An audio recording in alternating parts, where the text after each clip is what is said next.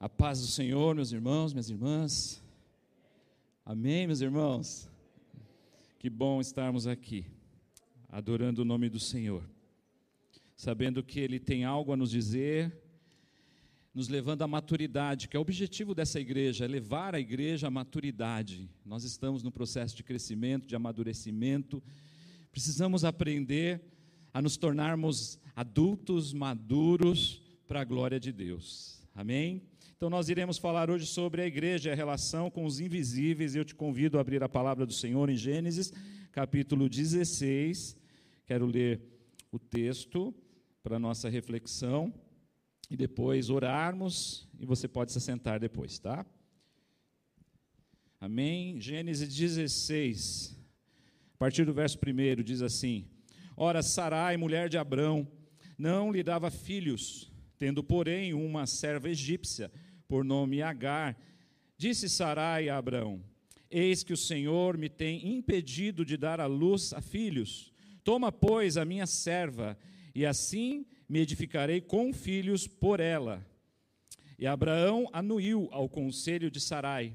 Então Sarai, mulher de Abraão, tomou Agar, egípcia, sua serva, e deu-a por mulher a Abraão, seu marido. Depois de ter ele habitado por dez anos na terra de Canaã. Ele a possuiu e ela concebeu.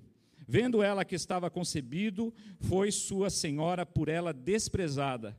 Disse Sarai a Abraão: Veja por ti a afronta que me faz a mim.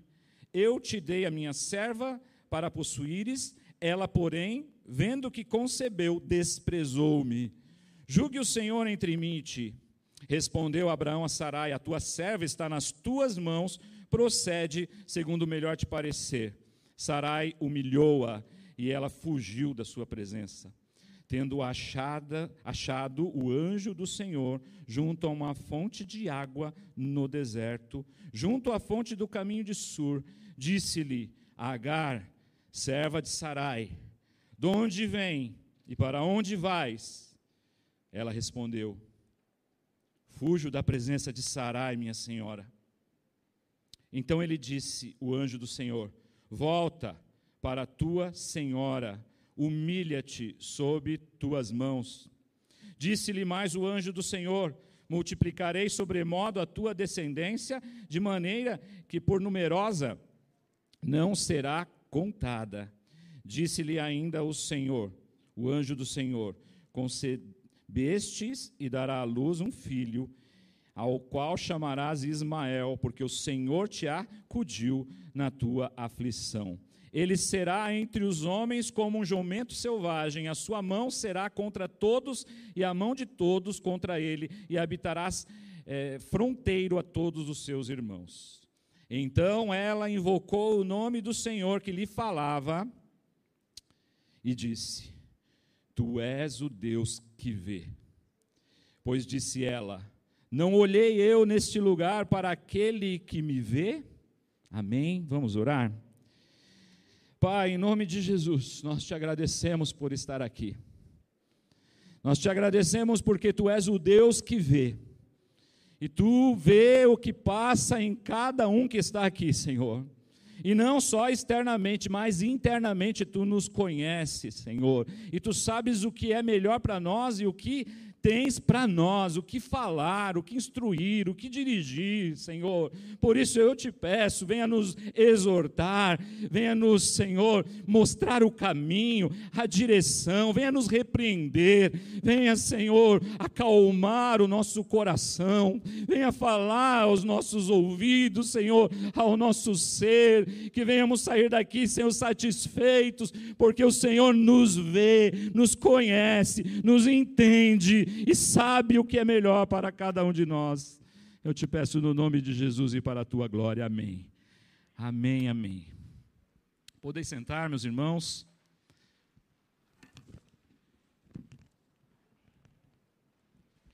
Glória a Deus.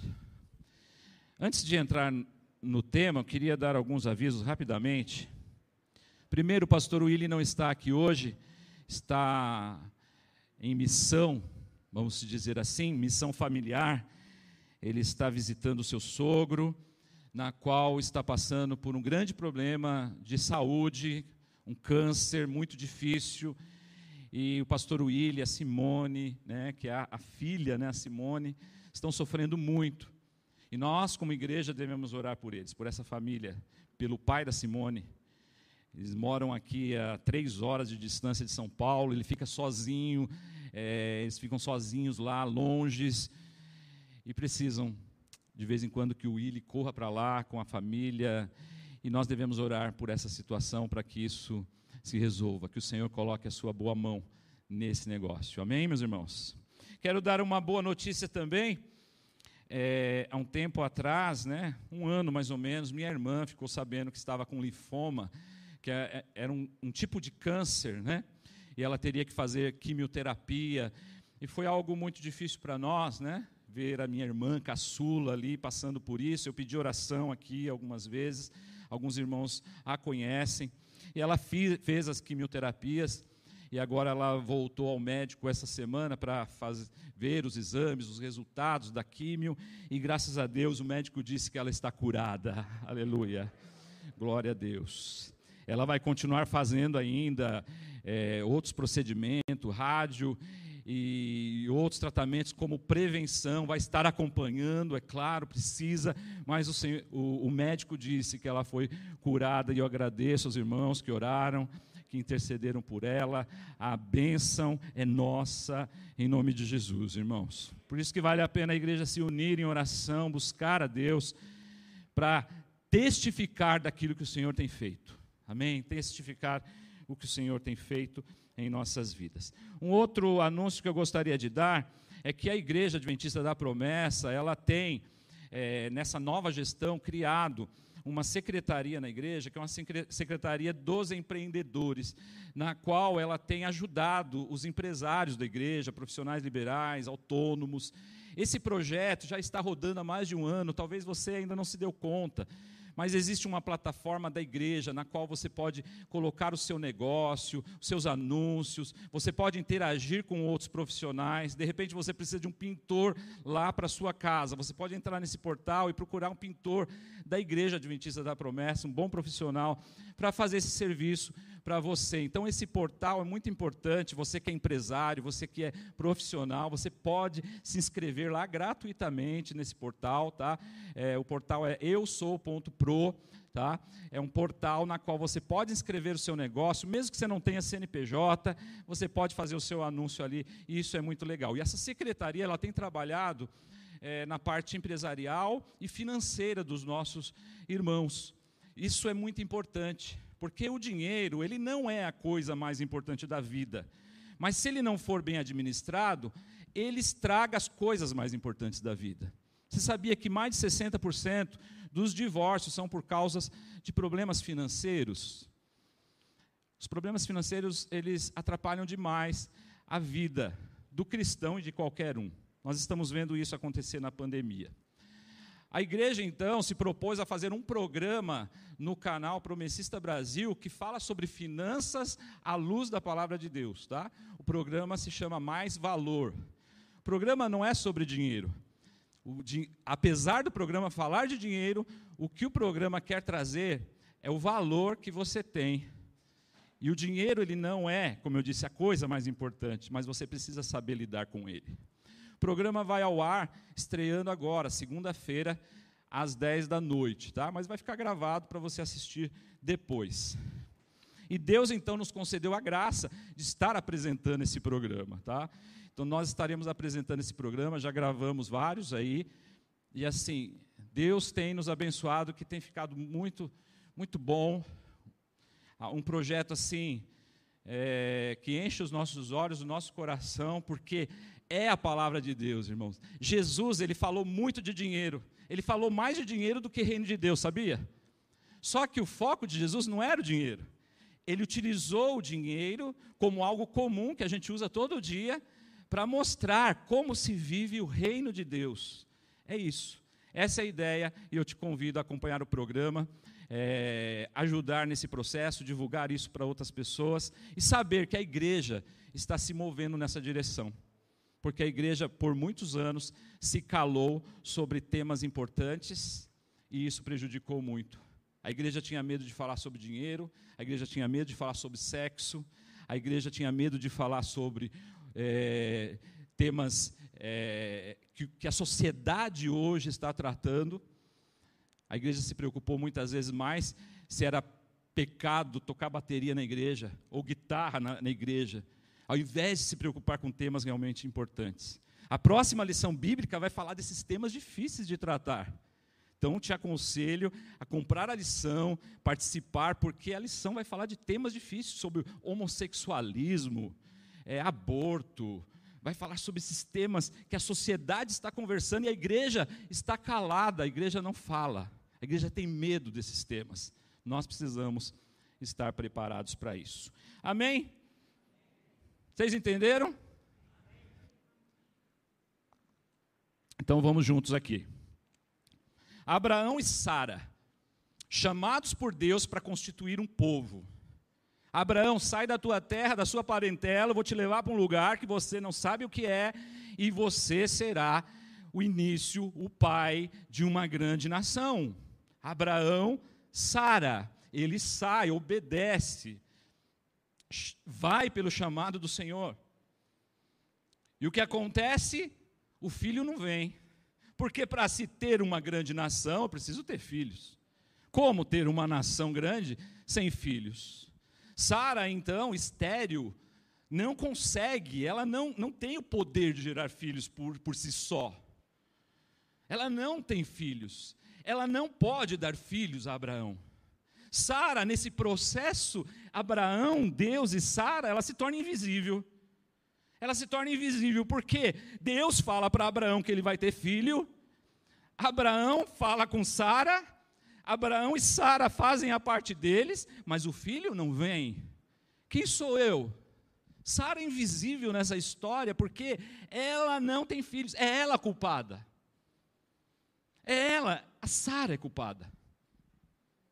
Na mente dela, ela é culpada, está totalmente correta nesse pensamento eu não tenho o meu valor aqui, eu tô, estou atrapalhando o negócio aqui.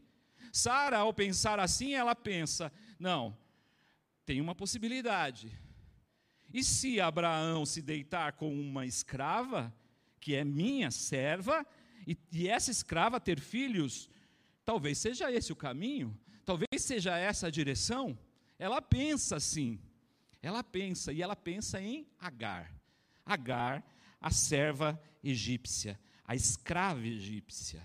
E não se assuste dizer que Abraão tinha escrava. Era cultura, pessoal, era cultura da época. Deus, de maneira alguma, falou: Abraão, não tenha mais escrava. Era cultura. Por quê?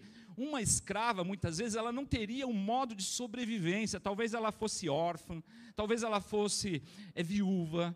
Ela não tinha como se subsistir. Então, uma família bem rica, como era Abraão, ela é, tinha escravos que, é, na qual eles trabalhavam a troco de comida, de roupa, de lugar para dormir. Então, Sara tinha sua escrava Agar. E ela então escolhe Agar para ser a mãe, a barriga de aluguel, vamos dizer assim, do filho que ela não podia ter. Quem é Agar? Agar Agar foi reduzida à escravidão. Agar não tem mãe, não tem pai, Agar não tem marido, Agar não tem ninguém. Agar não tem herança, Agar não tem RG, Agar não tem CPF, Agar não tem conta bancária, Agar é invisível. Invisível. Agar é uma serva que quando Abraão e Sara estão comendo à mesa, ela vem simplesmente trazer a comida, mas ela não é notada porque ela é invisível, ela, é, é, ela existe para servir e ela está ali servindo Agar. Agar. Agar trabalha sem salários, Agar é sustentada por Abraão, Agar não pode escolher as suas roupas, Agar não pode escolher o lugar que ela vai dormir, Agar não pode decidir por conta própria. Agar, Agar não é notada.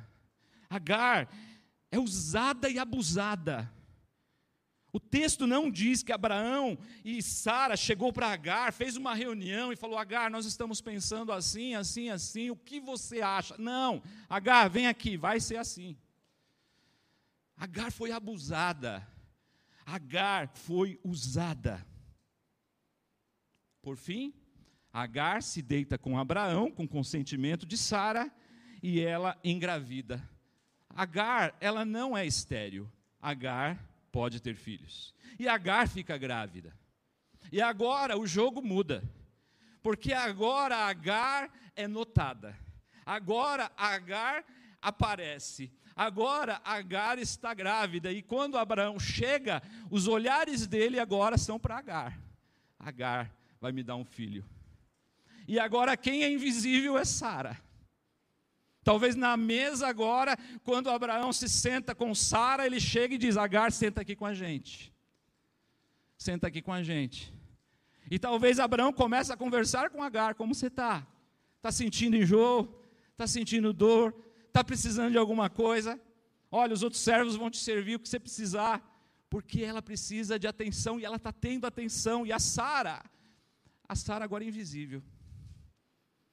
Diz o texto que Agar até começou a desprezar Sara. Talvez ela dissesse: Sara, você não foi capaz de dar um filho para Abraão, mas eu estou grávida. E diz que a humilhação foi tão grande que Sara, então, fala para Abraão: não dá, não dá, desse jeito não dá. Você está dando muita atenção para Agar, ela está se achando, é, você não me nota mais. Lembra, eu fiz um, aquele penteado, você nem reparou, eu estou de lado, eu estou invisível, não dá. Abraão, nosso pai da fé, ele tinha muitos problemas. E é interessante como a Bíblia não esconde os problemas dos servos de Deus, né? Abraão, pai da fé, mas cheio de deficiências, fraquezas. Abraão foi muito mentiroso. Abraão é, fez muita coisa errada. Nesse ponto aqui ele se omitiu. Ele falou: Ó, oh, Sara, se vira, tá? A serva é sua, a egípcia é sua, faz o que você quiser dela, faz o que você quiser. Faz o que você quiser dela. Essa, essa atitude de Abraão nos mostra que nós, nós, nós somos falhos também, irmãos. Nós somos falhos, nós temos é, fragilidades, mas nós podemos aprender com os nossos erros, aprender com a pregação da palavra de Deus, e a gente pode crescer, a gente pode se desenvolver e ser melhor. Ser melhor. Abraão, com certeza, no final da história, é muito melhor do que ele é aqui. Sara, então, passa a humilhar agora a egípcia. E o jogo vira de novo. Agora Agar é invisível de novo. Talvez Sara dissesse: O que, que você está pensando? Você é uma serva, você está sendo um objeto usado aqui para ter um filho. O que, que você pensa que é? Você pensa que você é a esposa do Abraão? Quem é a esposa sou eu. Diz o texto que Sara humilha, humilha a Agar. Humilha tanto que Agar resolve fugir. A escrava foge, grávida. Ela não aguenta mais. Ela não aguenta mais essa pressão. E quando ela foge, parece que ela não vale nada mesmo, porque ninguém vai atrás dela. Eu não encontro aqui Abraão indo atrás dela. Eu não encontro Abraão falando, vamos pessoal, Agar fugiu, ela não sabe o que está fazendo, essa mulher grávida sozinha pelo deserto. Não, Abraão não foi atrás dela. Sara também não foi atrás dela. Sara poderia ordenar aos servos e dizer: Olha, vamos atrás das, da Agar. Ela está nesse deserto quente, frio, sozinha, grávida. Pode acontecer alguma coisa ruim com ela. Não, Sara não se preocupa com Agar, porque Agar é invisível. Agar é invisível. Agar, agora invisível no deserto visível no deserto. Os invisíveis. Esse tema tomou popularidade com a chegada da pandemia. O ministro Paulo Guedes disse que no Brasil existem mais de 38 milhões de invisíveis. Invisíveis. Gente sem CPF, gente sem carteira de trabalho, gente sem emprego formal, gente que vive de bico, gente que não tem acesso à internet, gente que não tem renda, gente que passa fome 38 milhões. A gente viu um vídeo aqui da Arábia, é a população da Arábia, 38 milhões de invisíveis. Invisíveis pessoas que não são notadas, pessoas que não, não, não estão no cadastro único do governo, pessoas que não recebem Bolsa Família, pessoas que é, não recebem ajuda de ninguém, pessoas que vivem o mês inteiro, às vezes com 10 reais, com 20 reais, pessoas que comem farinha com, com água, uma vez por dia, pessoas que passam fome, pessoas que passam necessidades, os invisíveis. E eles não estão só lá no Nordeste, não, eles estão aqui também, no Sudeste. E eu e você muitas vezes não vemos, não vemos. Quantos invisíveis você consegue enxergar? Quantos? Não, está todo mundo bem aqui ao meu redor. Olha só, está de carro, está com emprego, está assim, está assado. E nós estamos andando nesses dias atuais e não estamos vendo eles por aí.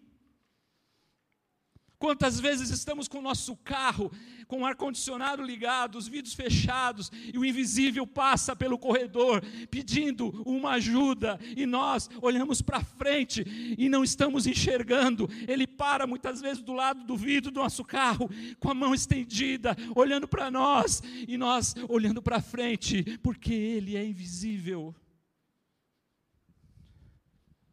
Tem gente sentada do nosso lado, muitas vezes invisível que a gente passa, não cumprimenta, não olha no olho, não dá um abraço, não sorri, invisíveis.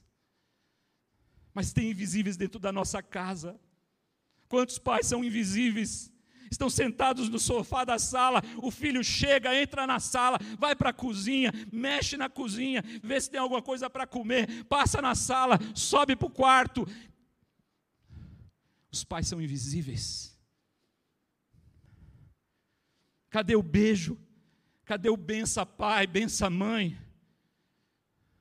É coisa de velho. Na verdade, muitos pais são invisíveis, não são notados, mas não só pais, existe esposa invisível, esposa que vai no cabeleireiro, que faz o cabelo para agradar o marido, põe um vestido novo, pinta as unhas, e quando passa perto do marido, o marido, o que, que você quer? Tem comida aí? Invisível, não é notada, não é percebida. Mas existem maridos invisíveis também. O marido que chega em casa, vai para a cozinha para ver a mulher, ela está no tanque, ela diz: Vai tomar banho, você está fedendo. Invisível.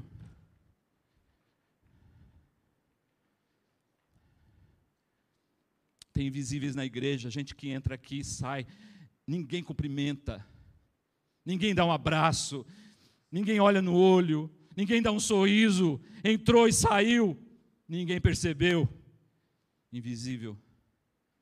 Nós vivemos num mundo em que somos invisíveis, nós temos superpoderes, homens e mulheres invisíveis. Quando eu era criança, lendo quadrinhos, falei, puxa, eu queria ser invisível, né? para entrar nos lugares, ninguém me vê, eu ouvi se estão falando de mim. Eu pensei isso daí, seria bem legal, mas na verdade não tem nada de legal nisso. Quantas vezes você foi numa festa e se tornou invisível, ninguém te notou, você sentou no cantinho. Talvez você nem queria ser notado, você mesmo se escondeu porque você já está acostumado a ser invisível. Ninguém te notou, ninguém te cumprimentou, ninguém te olhou. Invisíveis.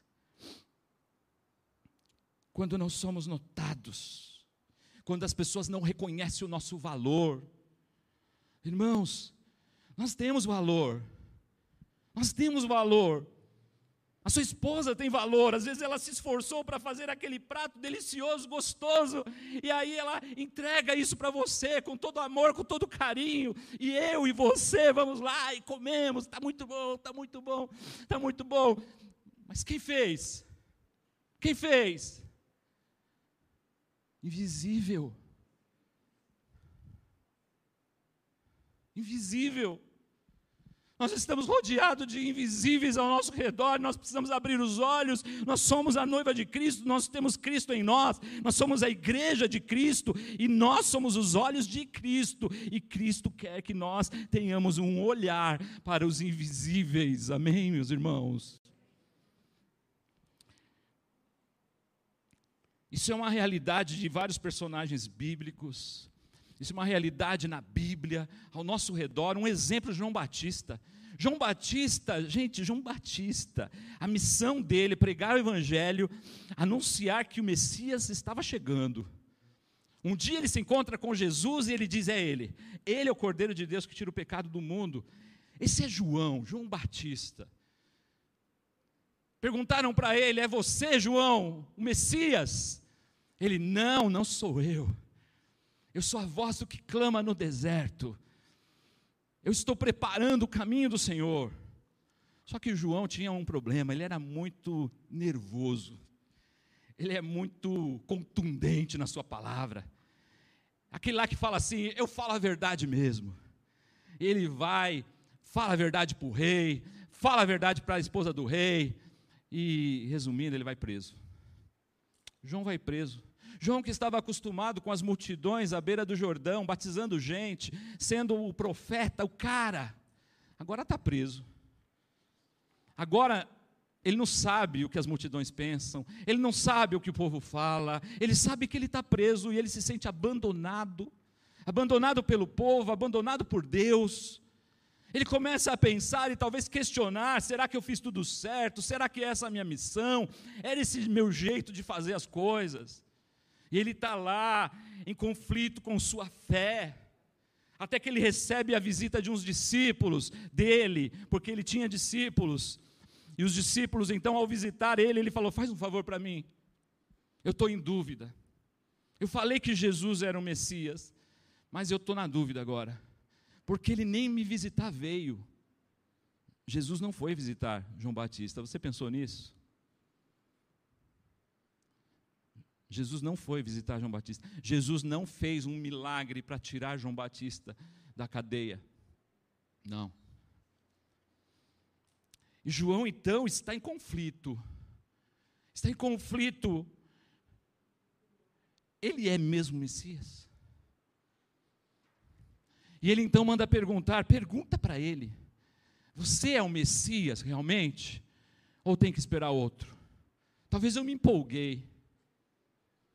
E os discípulos dele vão perguntar para Jesus, encontram-se com Jesus. Claro que Jesus está extremamente comovido com a situação, mas Jesus tem o seu foco, Jesus tem o seu propósito.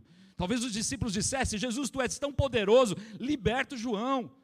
Mas Jesus não veio fazer guerra, Jesus veio tratar o povo com amor, veio fazer guerra com amor, é isso que Jesus veio fazer. E quando eles perguntam, é o Senhor ou tem que esperar outro?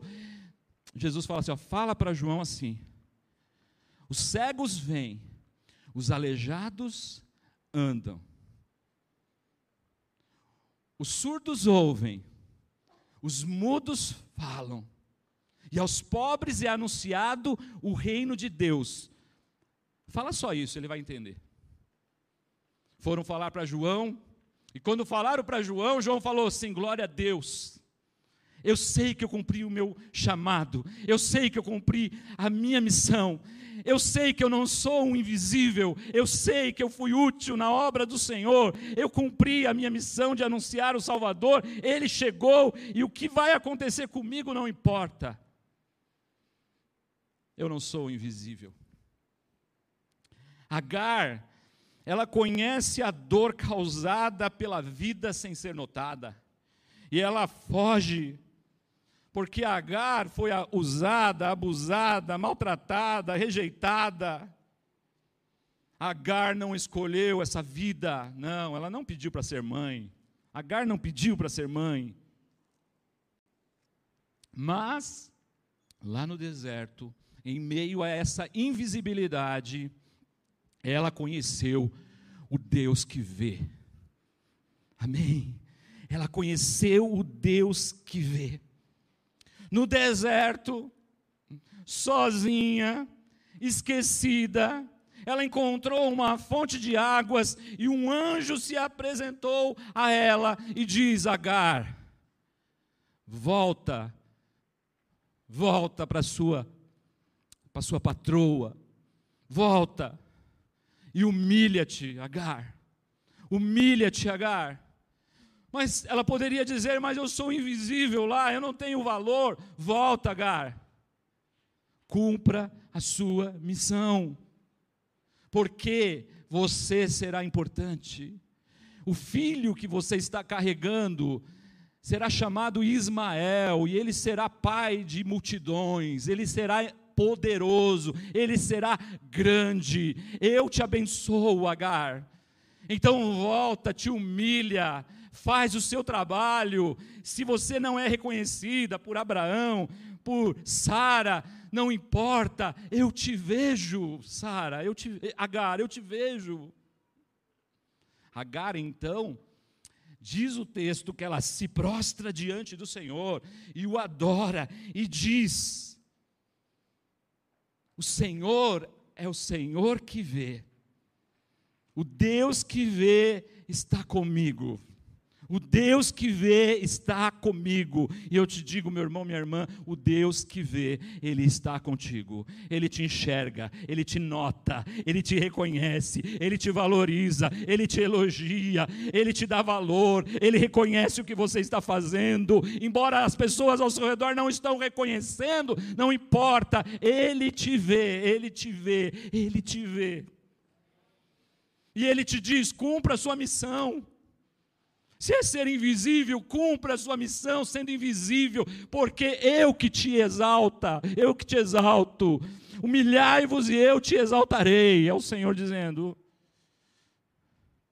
Jesus, então, ele vem, ele vem aqui, irmãos, porque ele se importa. O Deus que vê habitou entre nós, morou conosco, andou conosco para nos ver. E ele viu. Certa vez, havia um homem rico, e um homem rico talvez seja visto, mas esse não. Esse não era visto pelos seus irmãos, pelos seus patriotas, pelos seus amigos. Eu falo de Zaqueu. Zaqueu, ele fez, prestou concurso público no Império Romano, e ele passou com boas notas, e foi então fiscal da Receita Federal. Só que os seus irmãos não viram isso com bons olhos, falaram: puxa, agora ele vai cobrar imposto da gente. Ele era nosso humano. Ele jogou bolinha de gude com a gente, jogou futebol com a gente. Agora, ó, se associou com esses romanos. A Zaqueu era, era invisível para esses judeus. Quando Zaqueu chegava na sinagoga, todo mundo sentava do outro lado, deixava ele sozinho do outro, e olhava para ele e dizia: por que, que ele veio aqui? Quando Zaqueu ia numa festa, ninguém conversava com ele, ele era invisível. Ele não era notado, além de ter esse problema, ele ainda era baixinho. Quando ele tentava ver Jesus no meio da multidão, ele não conseguia ver.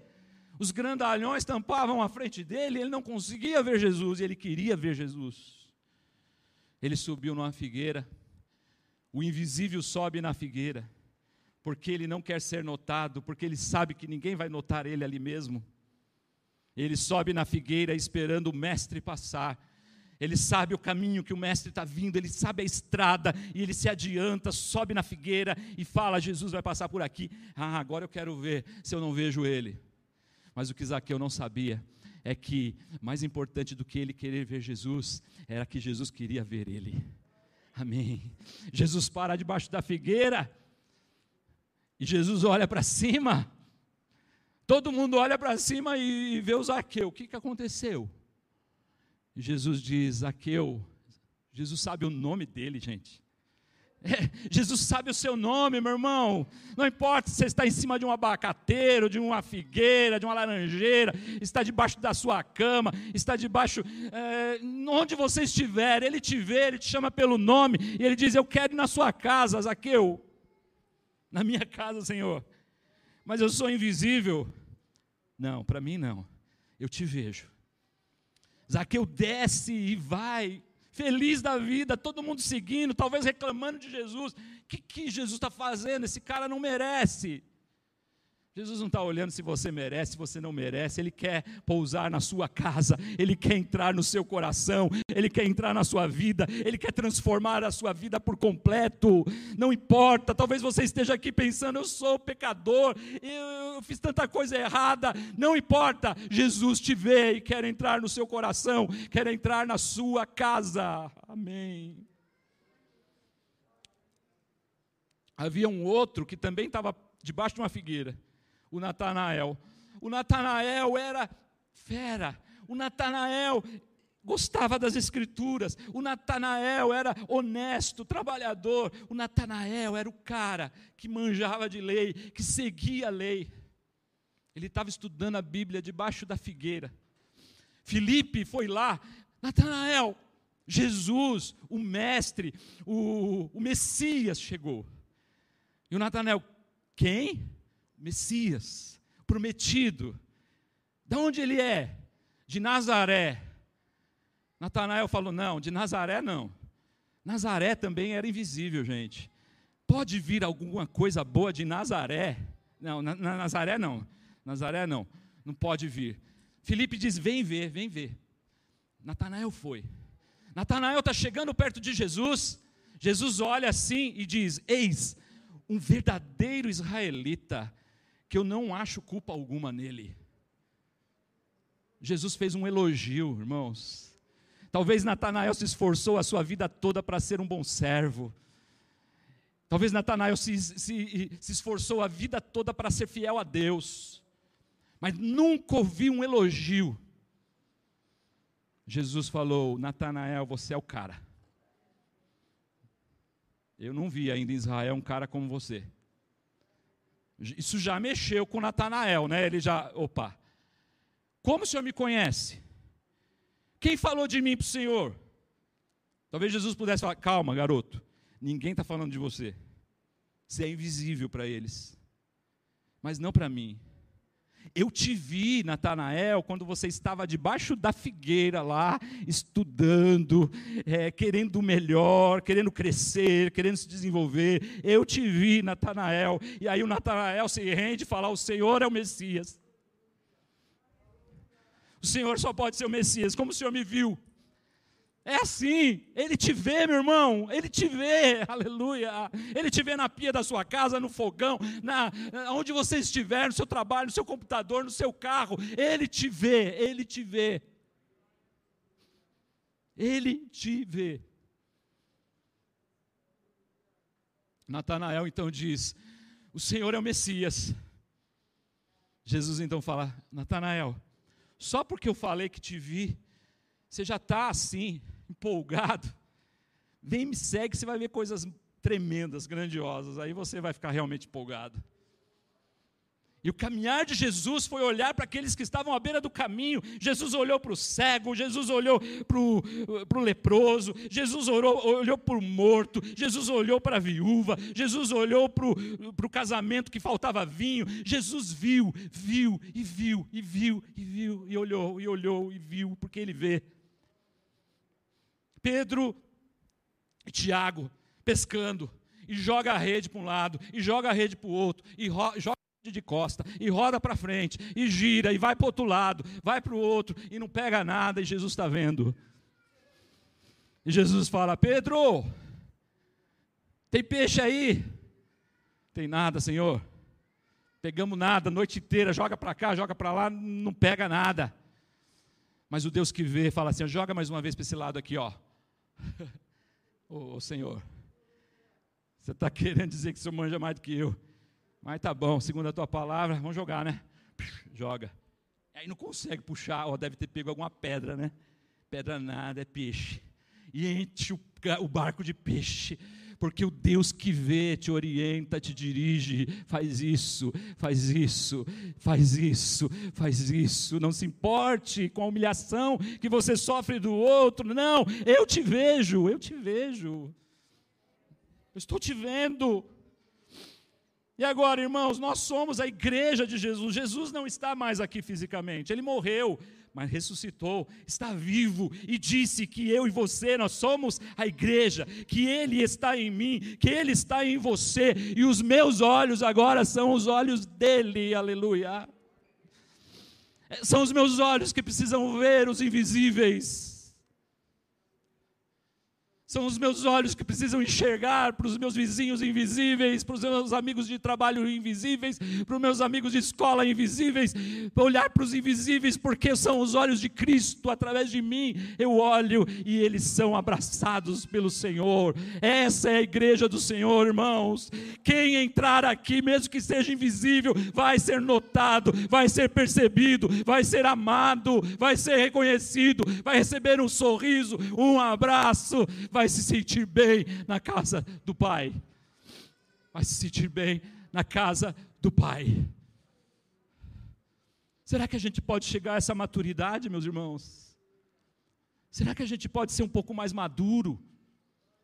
Ao invés de querer ser percebido, perceber.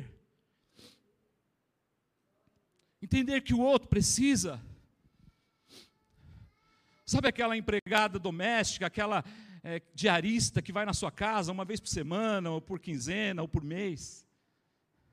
Será que ela é percebida?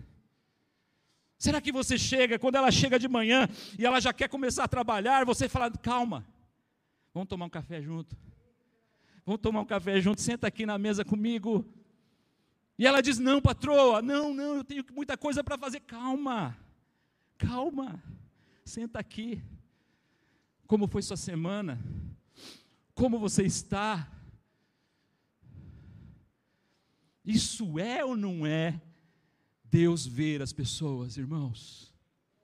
Isso é ou não é Deus usar as nossas vidas de maneira extraordinária e a gente está querendo ser usado? Não, eu quero pregar na igreja. Ah, eu quero passar lição. Eu quero aquele cargo. Eu quero aquela função. Eu quero tocar guitarra. Não precisa disso. Você pode servir a Deus com seu olhar.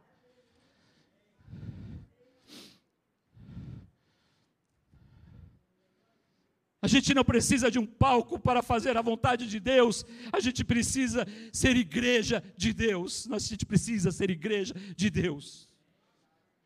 Tem uma música do Daniel, é, Daniel, Daniel de Souza. Nós somos os olhos de, de, Jesus, nós somos as mãos de Jesus que abraçam, nós somos os pés de Jesus que caminham, nós somos, irmãos. Talvez essa empregada, essa diarista, ela não foi notada pelo seu marido, o marido deixou ela lá dormindo, foi trabalhar, ela não foi notada. Talvez ela levantou, seus filhos nem vieram abraçá-la, não notaram ela.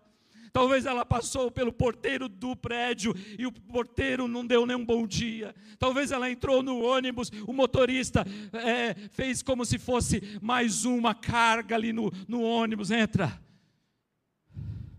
Mas quando ela entrou naquela casa, na casa do servo de Deus, da serva de Deus, ela foi notada, ela foi percebida, ela se sentiu gente, ela se sentou à mesa, ela foi acolhida pelo Deus que vê.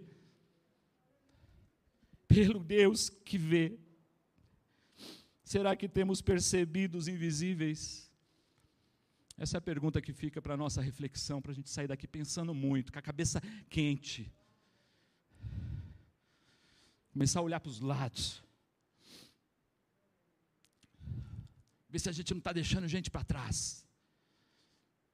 Dentro da nossa casa. Nossos filhos não podem ser invisíveis. Nossa esposa não pode ser invisível. Nosso esposo não pode ser invisível. Não. Nossos amigos de trabalho não podem ser invisíveis, nossos amigos de escola não podem ser invisíveis, nossos irmãos da igreja não podem ser invisíveis, porque a igreja acolhe todos os invisíveis.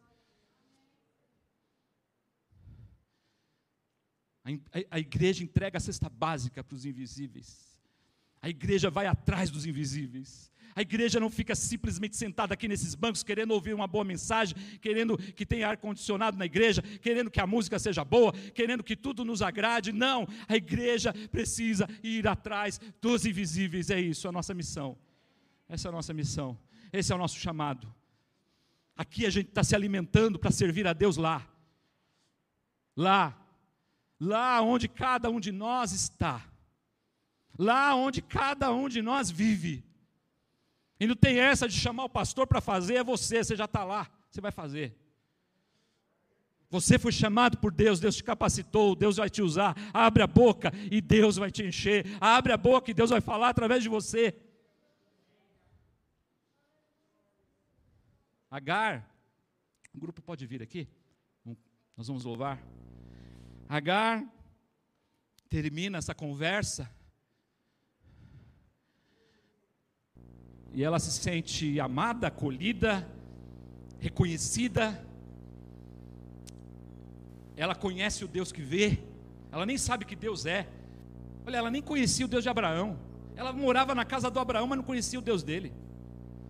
Ela falou: Isso aqui deve ser. Eu vou dar um nome para ele, porque eu não sei como ele se chama. Então, ó, o Senhor é o Deus que vê. Esse é o seu nome. Só, só posso dar esse nome, Senhor. Abraão não falou de Deus para ela. Abraão não, não testemunhou a vida de Deus nela. Ela teve que conhecer Deus na sua mais difícil solidão. E Deus falou duas coisas para ela: volta e te humilha. Continua fazendo o que você faz com humildade, porque eu vou te recompensar. Eu vou te recompensar, porque você não precisa ser reconhecido por ninguém. Você não precisa ser reconhecido por ninguém. A sua função é que eles vejam Cristo em você, aleluia, e digam: Olha, você se parece com esse Jesus que você prega. E você não precisa receber aplausos, receber elogios. Claro que se a gente recebe é bom também, mas a gente não precisa. A gente precisa que a glória de Deus se manifeste através de nós.